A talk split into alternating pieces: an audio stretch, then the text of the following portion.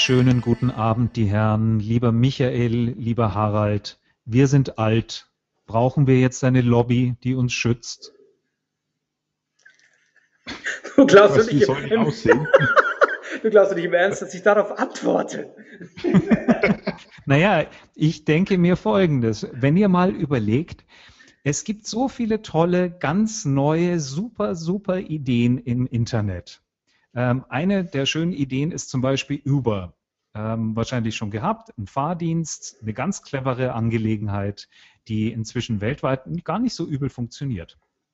Ähm, in Paris ist es so, dass die Taxilobby es durchgesetzt hat, dass du, auch wenn du einen Überwagen bestellst, der eine halbe Stunde vor dir warten muss, dass ein anderes Taxi die Möglichkeit hat, dich aufzupicken und weiterzufahren. Das ist ein Gesetz. Das heißt, eine Lobby hat es geschafft, dass eine relativ bequeme Angelegenheit, sowas wie eben die Taxifahrer, ähm, nichts gegen Taxifahrer, bitte, bitte, nicht, nicht falsch, aber sagen wir mal, eine alteingesessene Branche ähm, sich versucht, ganz klar zu schützen gegen ein neues, digitales und recht cleveres Produkt.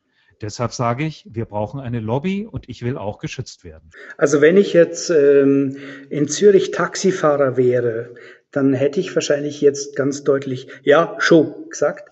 Ähm, denn in Zürich beginnt ja Uber gerade äh, Fuß zu fassen und da ist das Aufjaulen groß.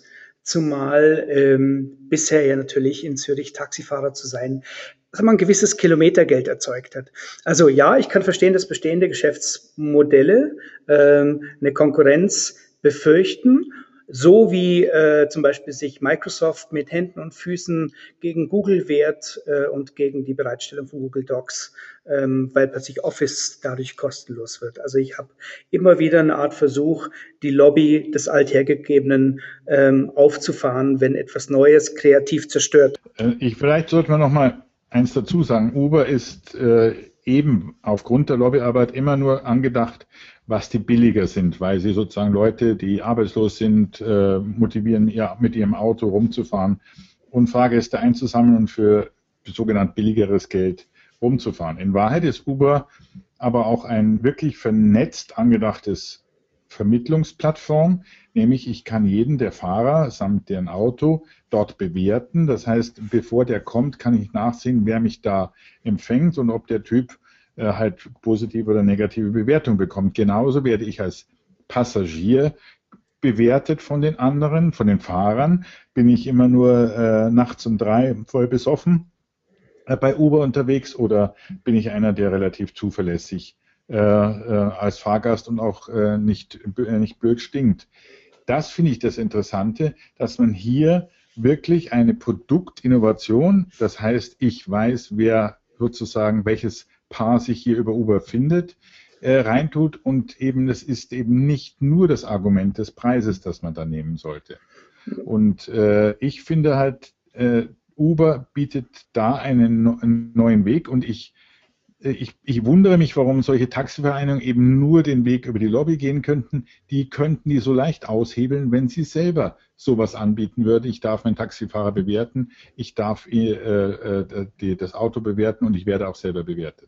Ja, aber gibt es da nicht so ein Problem wie die Beförderungspflicht? Also gerade zu wissen, nachts um drei ist der Taglinger wieder besoffen äh, an der Hauptstraße und hält mich gleich auf und ich fahre jetzt lieber mal weiter. Ähm, ich habe ja eine Beförderungspflicht als Taxiunternehmer und kann nicht einfach jetzt mir die Fahrgäste aussuchen. Also da gibt es ja auch so ein paar Grenzen, äh, die das Ganze wieder zeigt, oder? Ja, meines Wissens darf ich jeden, jederzeit jeden Passagier auch wieder rausschmeißen, wenn der mein Auto vollkotzt. Ja, also vielleicht ist das in Zürich so. Ich glaube nicht, dass es eine Beförderungspflicht gibt. Mir geht es aber gar nicht jetzt, sagen wir mal, um diesen Spezialfall. Ich finde das eher spannend. Es gibt eine digitale Bedrohung und du hast ein altes analoges Geschäftsmodell. Ähm, das heißt, du schreist automatisch, machst automatisch Druck auf die Politik äh, ganz schönes Beispiel ist das Leistungsschutzrecht ähm, der Verlage, das außer, sagen wir mal, viel Wirrwarr und Anwaltskosten bis jetzt niemanden irgendetwas gebracht hat. Weder den Verlagen noch den Autoren noch Google. Ganz im Gegenteil. Also ähm, eine reine Zeit und äh, eine reine Zeitvernichtung meiner Meinung nach. Ge gehen wir mal ein bisschen weiter zurück, also ähm, dahin, wo, wo die Kohle durch den, den elektrischen Strom abgelöst wurde. In, in Großbritannien sind ja eine ganze Weile noch Heizer mitgefahren auf ähm, E-Loks, auf der E-Loks, ja, ähm, weil es eben durch gewerkschaftliche Bestimmungen so war. Auch die Drucker haben da ihre eigenen Dinge und auch die deutsche Kohle äh, Industrie hat ja da so einiges an Lobbyarbeit geleistet, obwohl Kohle vielleicht nicht mehr immer notwendig wäre im, im normalen Energiekreislauf. Also es ist nichts Neues. Neu ist allerdings, dass diese digitalen nativen Produkte ähm, äh, diverse Game-Changing-Elemente einführen. Also sie, sie, sie zerbröseln den Zwischenhandel zum Beispiel. Ich habe äh, über Uber ganz andere Möglichkeiten, mir ein Taxi zu rufen, als ich es bisher noch hatte. Die Taxizentralen oder ähnliches sind raus. Ähm, sie geben mir einen direkten Access hin zum Kunden. Und ähm, alles, was bisher mit Zwischenhandel äh, in dieser Art gängig und üblich war, hat jetzt plötzlich das Nachsehen.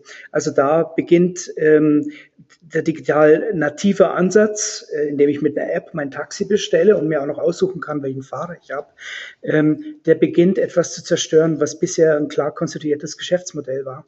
Und dass sich dieses Geschäftsmodell wehrt, ist okay, ist äh, recht und billig, dass sich eine eingesessene Lobby dann leichter durchsetzen kann als ein Newcomer, ähm, ist, ähm, sagen wir mal, innovationsverhindernd.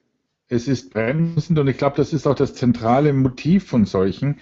Äh, ich bin mir nicht ganz sicher, ob die so äh, dumm sind, dass sie nicht sehen, dass sie mit ihrem alten Modell auf à la longue nicht durchkommen, sondern sie sind nur darauf an, dieses möglichst lang nach hinten rauszuschieben. Also ich sehe es gerade bei dem Thema äh, ähm, gerade Leistungsschutzrecht. Jeder, der im Verlag weiß, irgendwann bricht das alles zusammen, sozusagen. Wir fahren mit Geschmackes gegen die Wand, aber wir schieben die Wand mit allen Mitteln möglichst weit nach hinten.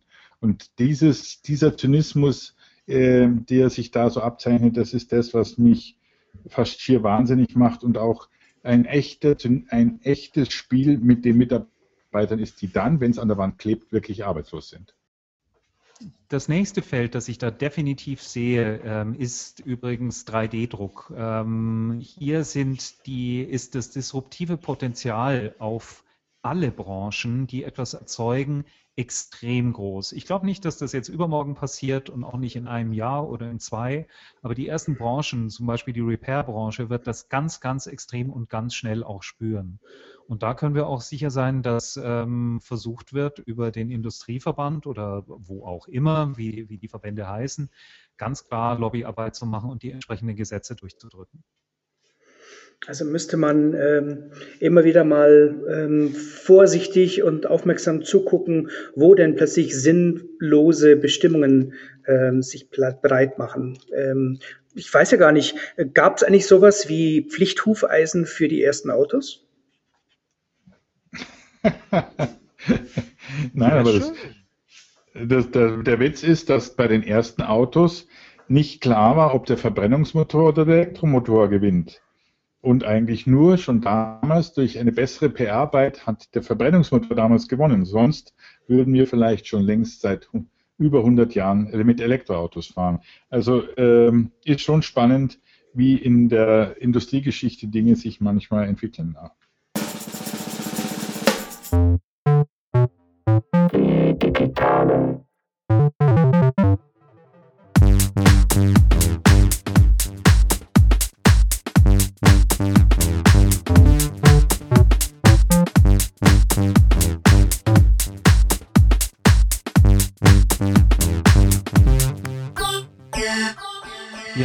Mein Statement. Wir sind alt. Wir brauchen eine Lobby.